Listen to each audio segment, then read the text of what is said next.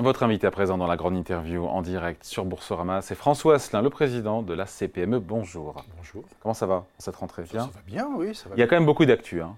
C'est pas l'actu qui manque. Bon, on va commencer par cette conférence sociale sur les bas salaires qui pourrait se tenir a priori le mois prochain. Nous a dit Olivier Véran, le, porte-parole du gouvernement.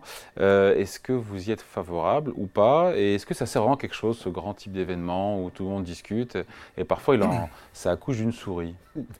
Oui, ben, vous, savez d'où est l'origine de cette idée de conférence sociale. C'est la réunion des chefs de parti politiques par Emmanuel Macron et une partie de, ces chefs politiques plutôt de gauche ont demandé, exigé de la part du président de la République de faire une, grande conférence sociale autour, autour des salaires. Alors écoutez, euh, on a euh, peu de temps avant, hein, c'était au mois de juillet, dans le bureau d'Elisabeth Borne, notre partenaires sociaux défini un calendrier, un agenda social mm. très fourni. Voilà. On rajoute là-dessus une conférence sociale, sachant que dans l'agenda social, il y a des sujets qui concernent l'évolution des carrières, les salaires, l'emploi des seniors. Donc ça fait doublon, ça doublonne un petit peu.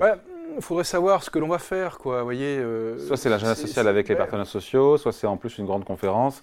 Il y a du politique derrière tout ça, vous avez compris. il y a du politique derrière tout ça, donc attention quand même à la réunionite et de faire croire aux Français que d'un seul coup, euh, on va renverser la table et que eh bien, sur les salaires, euh, ça va être extraordinaire, restons calmes. Mm. Alors, j'ai pu évoquer le sujet avec Olivier Dussopt, hein, euh, après d'une façon beaucoup plus posée. Ministre du Travail. Ministre du Travail. en fait, bon, l'idée, c'est de faire un diagnostic partagé entre partenaires sociaux sur Qu'est-ce qui s'est passé sur les deux, trois dernières années au niveau de l'évolution des salaires par rapport à l'inflation. Et puis ensuite, euh, comment fait-on pour régler le problème des branches professionnelles qui ont du mal à, à, Parce que le sujet, pardon, on va parler de l'inflation et d'ailleurs, enfin des hausses de salaire qui globalement d'ailleurs ont été au rendez-vous, on va le voir. Mais c'est vrai que on parle des bas salaires. Et ceux qui demandent une hausse des bas salaires parce qu'ils n'arrivent pas à joindre les deux bouts, encore une fois, parce que personne ne peut vivre ou très difficilement avec un SMIC. Euh, euh, à Paris, c'est exclu et, euh, même ailleurs, dans, des grandes villes. Il y a ce sondage, pardon, IFOP, je vous le sens mm. comme ça, mais il, il m'avait glacé au mois de juin, réalisé par l'IFOP, qui dit qu'un tiers des Français vit avec moins de 100 euros dès le 10 du mois. Donc il y a un sujet, on parle des bas salaires. Qu'est-ce qu'on fait pour ces bas salaires? il est, évident, et croyez-moi bien, qu'un patron de PME n'est absolument pas euh, hermétique à cette question-là, puisqu'il vit à côté, en proximité de ses salariés, mais avec 1383 euros net par mois, c'est le SMIC aujourd'hui pour 35 heures, bah, c'est très compliqué de joindre les deux bouts. On n'est pas fou, quoi. Hein. Quelle réponse alors? Bah, La réponse, en fait, c'est que le vrai problème de tout ça, c'est si dix ans après, on est toujours au SMIC. Ça, c'est un vrai sujet. Commencer modestement dans la vie avec un salaire modeste, on a tous connu plus ou moins cela. Hein. Ce qu'il faut, c'est d'avoir des perspectives d'évolution. Il, il y, a deux grandes manières d'avoir des perspectives d'évolution. C'est soit quand c'est possible de faire des heures supplémentaires, or c'est pas toujours possible, ou alors c'est de se former pour monter en compétences. Et là, effectivement, la formation professionnelle et gripper. Et puis si vous n'arrivez pas dans votre entreprise à obtenir la promotion que vous attendez, eh bien, une autre solution, c'est de changer d'entreprise. Et ça, ce que je viens de vous dire, eh bien, c'est ce qu'on connaît, euh, je dirais, d'une façon historique. C'est toujours comme ça que les choses se passent. Or, aujourd'hui, on peut effectivement dire que pour certaines personnes, certains Français, l'ascenseur social fonctionne mal. Pour des raisons de formation professionnelle qui est encalminée, pour des raisons aussi parfois euh, euh, de, temps de travail imposé, c'est-à-dire que ce sont des contrats courts ou des contrats avec peu de, peu de, peu de taux horaires rémunérés par mois, ce qui fait que c'est difficile d'évaluer. Donc c'est tout cela que nous sommes prêts à mettre sur la table, mais qui était un des sujets parmi l'agenda social. Donc si maintenant il faut le faire autour d'une conférence sociale, bah, écoutez, la CPME sera présente. Voilà, et vous répéterez deux fois. Euh, je répéterai deux fois, voilà. Et puis, et puis on s'apercevra, comme vous le dites, que finalement, dans le secteur marchand, les entreprises ont fait le boulot. Oui, on va en parler. Juste un truc sur le... Comment on explique, il faut expliquer, ça c'est important, qu'un grand nombre de branches professionnelles différents secteurs ont des grilles salariales dont les minima se situent en dessous du SMIC. C'est incompréhensible. On se dit, mais ils sont, ces branches sont hors la loi. Voilà. Alors, alors premièrement, euh, je voudrais répéter qu'en France, rémunérer quelqu'un en dessous du SMIC, euh, c'est illégal.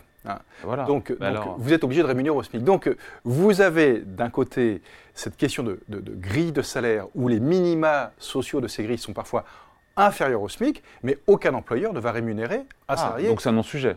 C'est un non-sujet, c'est une question technique que nous sommes prêts, entre guillemets, à évoquer avec les partenaires Comment c'est possible Parce qu'il y, a un ben, décalage en fait dans le temps, c'est ça Oui, c'est-à-dire qu'en fait, vous avez trois niveaux de fixation de salaire. Vous avez d'abord le SMIC qui évolue, donc ça c'est l'État, hein, mécaniquement avec euh, l'inflation. Après, vous avez les branches professionnelles qui doivent renégocier leur grille salariale suivant l'évolution des bas salaires. Hein. et c'est là où ça coince parce que les négociations de branches n'arrivent pas à être aussi rapides que l'inflation. Voilà, donc c'est-à-dire que euh, globalement, il faut entre 3 et 6 mois pour avoir un accord de branche. Bon, le plus important, c'est et donc il faudra accélérer les choses. France ne peut payer en dessous du Mais aucune boîte en France ne paye en dessous du SMIC. Et puis, je vais vous dire entre nous, si un employeur s'amusait à ça, premièrement, il perdrait ses salariés, deuxièmement, il ne recruterait pas.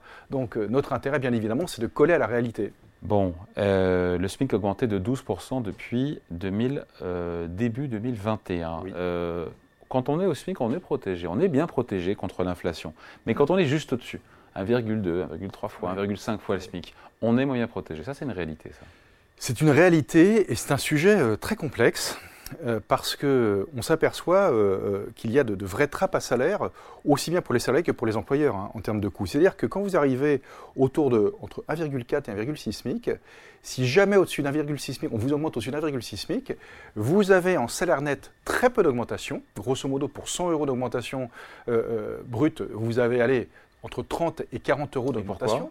Eh parce que tout simplement, les exonérations de charges eh bien, euh, n'agissent plus, que ce soit du côté du salaire, que du côté, enfin des charges salariales, que du côté des charges patronales.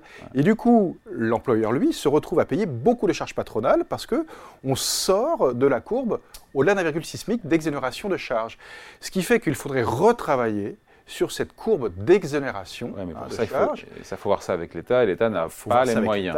Et l'État n'a pas les moyens, parce que si on le fait à isoku, si vous voulez, Hein, sans que ça coûte plus cher à l'État. Comment on fait alors? Eh ben, Ça veut dire qu'il faudrait augmenter les charges sur les bas salaires pour baisser les charges sur les salaires un peu plus élevés. Ça n'arrivera pas, on Ça n'arrivera pas. Donc c'est un sujet très complexe. Et puis vous avez à côté de ça, bien sûr, les prestations sociales qui suivent la prime d'activité la prime d'activité eh bien, est dynamique sur les bas salaires. Et dès qu'on commence. la prime d'activité. La prime d'activité, si vous voulez, c'est l'État, suivant votre niveau de rémunération annuel, quand vous faites vos déclarations d'impôts, qui vous verse une prime d'activité qui peut aller quand même jusqu'à 1400 euros hein, euh, euh, euh, aux Français qui sont en dessous, enfin, juste au, niveau du, SMIC, des minima sociaux. Voilà.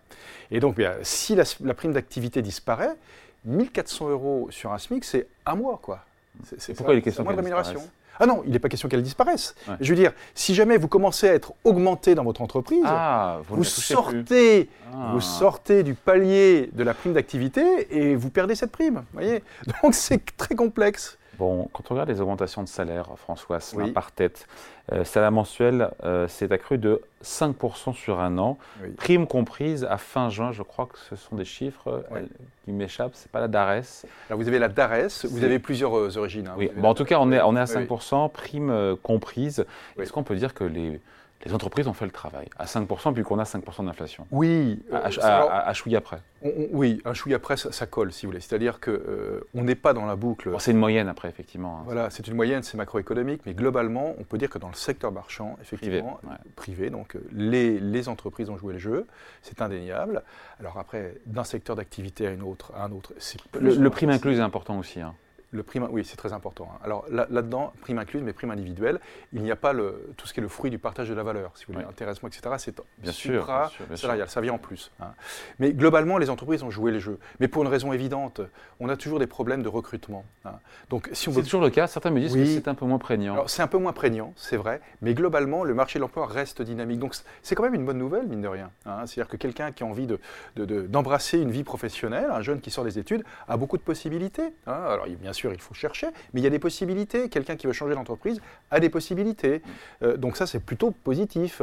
Et du coup, eh bien, entre l'offre et la demande, eh bien, ça reste toujours favorable dans une négociation aux salariés. Donc, euh, finalement, tant mieux pour les salariés. Hein. Mais pour certaines entreprises, ça commence à devenir compliqué. Lorsque vous êtes sur un secteur d'activité, vous vendez essentiellement de la main-d'œuvre, par exemple le service à la personne, la propreté, que vous êtes encadré parfois par des prix, le service à la personne, euh, enfin je veux dire euh, encadré par l'État, hein, des prix de vente encadrés par l'État, à la prestation.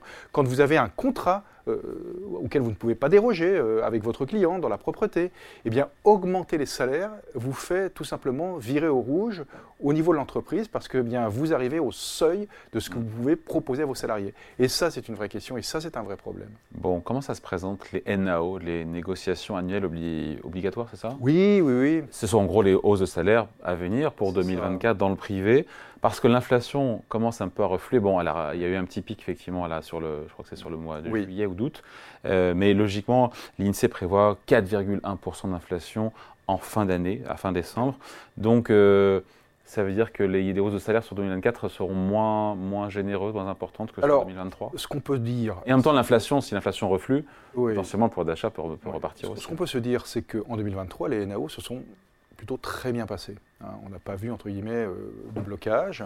Donc euh, je ne verrai pas pourquoi en 2024, les NAO se passeraient euh, plus mal qu'en 2023. Pour autant, effectivement, euh, il va falloir, si l'inflation ben, commence à diminuer, il va falloir tout simplement euh, admettre que euh, les NAO risquent d'être peut-être un peu moins généreuses en 2024 qu'en 2023. Les hausses de salaire pourraient être moins généreuses en 2024 Éventuellement, éventuellement. Mais vous savez, ce qui déclenche surtout les hausses de salaire, c'est le marché du travail. C'est évident l'équilibre entre les créations d'emplois ont sacrément ralenti. On a vu les chiffres euh, INSEE pour le, deuxième trimestre, je crois que c'est le deuxième trimestre. Oui, deuxième trimestre. Était, pour le coup, autant au premier trimestre, c'était hyper fort, on était chez euh, quasiment 90 000, autant sur le deuxième trimestre, on est descendu à 10 ou 20 000. on est à 12 000, oui, c'est ça. Et, donc, euh, alors, ça ralentit, hein, mais le marché... beaucoup, hein. beaucoup, beaucoup, beaucoup, mais le marché reste dynamique. C'est-à-dire qu'on a toujours, on constate toujours les problèmes de recrutement. Ça veut dire que pour l'instant, je dis bien pour l'instant, les entreprises n'envisagent pas de ne pas recruter. Alors après, bien évidemment, euh, on est un petit peu, on avance un petit peu dans le brouillard en ce moment. Il faut bien l'admettre. Hein. C'est-à-dire que la crise énergétique n'est pas encore euh, derrière nous. Hein. le bouclier tarifaire euh, va disparaître au 1er janvier prochain. voilà, les entreprises, les entrepreneurs sont quand même inquiets de leur avenir proche. Parce que vous sentez le coup de frein? J'ai posé la question à Patrick Martin, on était à la rêve du MEDEF il me dit euh, bon, pas de coup de frein, mais de la vigilance. Oui, c'est-à-dire que. Et après, ça dépend des secteurs, évidemment. Alors, ça dépend des secteurs, mais on est toujours dans un subtil équilibre, vous savez, entre menaces et opportunités. Je dirais que les menaces grignotent un petit peu sur les opportunités en ce moment. C'est un petit peu l'état d'esprit, quoi, voilà. Bon, est-ce que vous craignez, puisqu'on aura le projet de budget qui sera présenté, euh, je crois que c'est le 27 septembre par euh, Thomas Cazenave, le ministre du, du budget, est-ce que vous craignez que les entreprises soient mises à contribution ou pas? Alors c'est un, on fasse les poches. Pour c'est ça. Alors, en fait, bon, alors en fait, euh, voilà, ça c'est factuel. 45,4% de prélèvements obligatoires en France. Tout n'est pas sur les entreprises. Hein, tout n'est pas sur les entreprises, mais même sur le champ des entreprises, nous sommes voilà champions. C'est 20 quelques, hein, je crois, sur les entreprises. Euh, oh non non non non non, c'est plus que ça. Hein. on, est on est aux alentours du, on est au même taux que le prélèvement sur les personnes physiques, sur les Français. On, est, autour de 45, euh, entre 44 et 47% suivant les années. Sur les entreprises, prélèvement obligatoire. Et donc euh, euh, euh, nous, ce que nous craignons, c'est l'instabilité fiscale, tout simplement. C'est-à-dire que nous sommes attachés à ce que les engagements faits par l'État eh bien, soient tenus. je vois très bien quoi il pense, François Asselin. Il pense évidemment aux impôts de production. Eh mais honnêtement, ils ont déjà bien baissé. Ok, tout ne sera pas baissé en 2024, ça sera reporté sur 4 ans. Est-ce que vraiment c'est si difficile à. C'est pas la à boire, non? Écoutez, il y a une question de principe, c'est-à-dire que... Euh, il y aura bien baisse, mais elle sera étalée. Oui, mais ce qui se joue quand même là-dedans, c'est la compétitivité euh, de l'équipe de France des entreprises. C'est-à-dire que si on reste toujours les champions du monde et d'Europe des prélèvements obligatoires, on n'arrivera jamais à retrouver, à revenir dans la compétition européenne et mondiale. C'est ça qui est important, c'est ça l'objectif qui reste à atteindre. Hein. Il y a encore beaucoup d'efforts à faire. Donc, ah, toutes, les savez, on, n'est pas... toutes les entreprises françaises ne sont pas exposées à la concurrence mondiale non plus. Hein. Non plus, ah. non plus. On est bien d'accord. Euh, mais c'est un tout l'économie, vous le savez bien. Et, ce qui est important, je le répète, c'est la fiscalité, c'est la stabilité fiscale. On est tous d'accord, il n'y a pas d'initiative. Il n'y a, pas de reniement non plus de la part du gouvernement qui dit finalement je les baisserai pas Bruno Le Maire a fait un bon boulot, il faut le dire, pendant toute la période Covid. Il a soutenu l'économie d'une façon remarquable, il était à notre écoute. Euh, sur la trajectoire fiscale, c'est beaucoup plus compliqué. On pourrait tout à fait reconnaître à la CPME que si on nous demande de décaler euh, l'exonération de CVAE, euh, si en face, la valeur ajoutée des entreprises. voilà, si en face on avait une vraie stratégie euh, sur euh, euh, la réforme de l'action publique, on pourrait comprendre les choses. Mais ce n'est pas le cas. Et ça nous inquiète, tout simplement. Bon, hier, Bruno Le Maire a fait un petit pas vers euh, les PME et les TPE, puisque la CVE va disparaître totalement dès 2024 pour 300 000 petites entreprises. Ça le fait ricaner parce qu'en fait, c'est une baisse d'impôt, j'ai vu, de 63 euros c'est ça oui. Par entreprise. Euh, donc ça fait quoi C'est un, coût pour l'État de 18 millions d'euros. Donc ça marche pas de pain, c'est vraiment le petit cadeau qui coûte pas cher. Quoi. Ouais, enfin écoutez. vous fait ricaner ou vous prenez ça comme Mais non, mais bon, il euh, y, a deux choses. D'abord, euh, je reconnais que Bruno Le Maire a un vrai talent, hein, c'est un vrai politique. Et donc, quand il annonce 300, entreprises vont être, 300 000 entreprises 300 000. Vont être, dès 2024 exonérées de CVAE, on se dit, ben, oh là là, c'est génial. 60 balles. Voilà, bon, 63 euros. Donc euh, je peux inviter Bruno Le Maire au restaurant, on prendra qu'un plat chacun, parce que si on prend une entrée, ça va nous coûter plus cher. Hein. Euh, euh, donc il a ce talent politique quand même voilà, de l'effet d'annonce. Mais quand même, entre nous, moi ce que je regrette un petit peu, c'est que dans l'esprit du grand public, on entend 300 000 entreprises vont être exonérées d'impôts de production. Et là, on a l'impression que ça y est, quoi. Euh, on fait un cadeau extraordinaire à l'ensemble. 18 millions d'euros. De ouais, mais, mais, et, c'est 18 millions sur 4 milliards d'euros qui restent, entre guillemets, à, exonérer euh, de CVAE. Donc voilà, c'est un effet d'annonce. Je le décrypte à ma manière. Mais bon, on n'est pas dupe. Bon, hier, patronat et syndicats, vous étiez au MEDEF, euh, ont ouvert cette négociation sur le, les nouvelles règles d'indemnisation de l'assurance chômage. Euh, négo qui s'annonce euh, euh, ardu ou pas? Parce qu'en fait, il y, a un cadrage, il y a un document de cadrage qui est envoyé par l'État cet été qui ne vous laisse pas vraiment de marge pour discuter. Hein. En gros, vous êtes la main sur le, le, doigt sur la couture du pantalon, ah, et si jamais vous ne mettez pas d'accord, c'est l'État qui reprend la main. Pardon, je résume un peu ça comme ça. Oui, mais oui, mais vous savez, le, premier acte manqué, c'était en 2018, où nous étions dans la même situation, c'est-à-dire que l'État nous disait écoutez, il faut que vous négociez, euh, c'était prévu par la loi, il faut que vous négociez euh, la convention UNEDIC, assurance chômage, et si vous négociez pas avant telle date, eh bien, nous allons euh, vous envoyer une lettre de cadrage. Donc, lorsqu'en 2018, en 2018, et j'étais aux affaires déjà, hein, les partenaires sociaux n'ont pas accepté de négocier sur l'UNEDIC, eh bien, déjà l'État a pris la main sur l'UNEDIC et a fait la réforme. Et d'ailleurs, il faut l'admettre, cette réforme est très positive, mm. globalement. Hein. Elle, elle, elle, a des résultats assez même extraordinaires en termes de... En demandant des efforts aux salariés. En demandant des efforts aux ah, salariés, bien évidemment, mais sur, avec la contracyclicité. Donc, euh, si le marché de l'emploi est, dynamique, oui. eh bien, on, indemnise moins bien que si le marché de l'emploi se dégrade, on indemnisera mieux. Donc comme le marché de l'emploi s'est amélioré, on indemnise moins bien, c'est normal puisqu'on doit plus en capacité de trouver un emploi si on est au chômage. En attendant, euh, pas loin de 12 milliards d'euros d'économies annoncées jusqu'en 2027, c'est considérable. Il reste quand même 60 milliards d'euros de trous, donc à combler. Euh, mais cette réforme a porté ses fruits, il faut le reconnaître, et c'est l'État qui a fait le boulot. Alors maintenant, c'est bis repetita, voilà, l'histoire se répète. Il faut maintenant que nous renégocions euh, la convention UNEDIC. Serons-nous en capacité de trouver un accord entre partenaires sociaux? Avec une lettre de cadrage extrêmement bien cadrée. Effectivement, elle n'a pas tellement d'espace de liberté. Ça, c'est un sujet que nous sommes, en train de discuter avec nos, amis syndicalistes. ça peut prendre combien de temps? Parce que oh, c'est assez rapide, ça. Hein. ça va être assez rapide parce qu'il faut que ça soit, entre guillemets, avant la fin de l'année, euh, clos. Quoi. Et si ce n'est pas le cas, bah, c'est l'État qui aura le dernier mot. Parce que c'est lui qui agrée ou pas, évidemment, ce mm. possible accord ou pas qu'il y aura entre les partenaires sociaux. Exactement. Vous êtes confiant?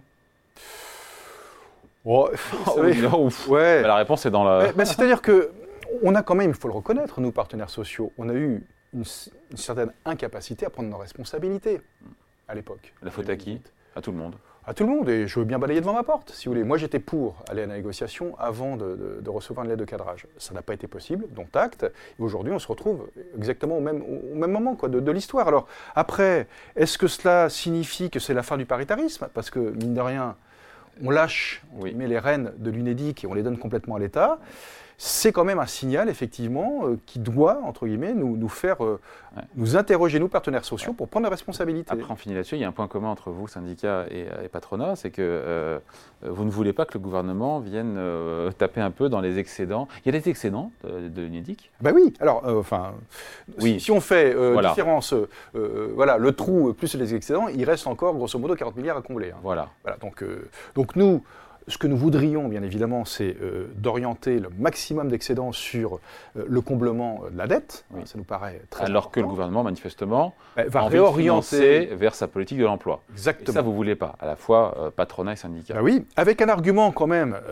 qu'il faut entendre de la part du gouvernement. Il dit écoutez, c'est nous qui avons fait la réforme, donc nous décidons des excédents. Ça peut s'entendre. Voilà, ça peut s'entendre. Bon voilà, en tout cas, les négociations continuent. Merci de passer nous voir. François Asselin, donc, le président de la CPME, invité à la grande interview en direct sur Boursorama, retrouvé à 14h en replay. Merci. Merci.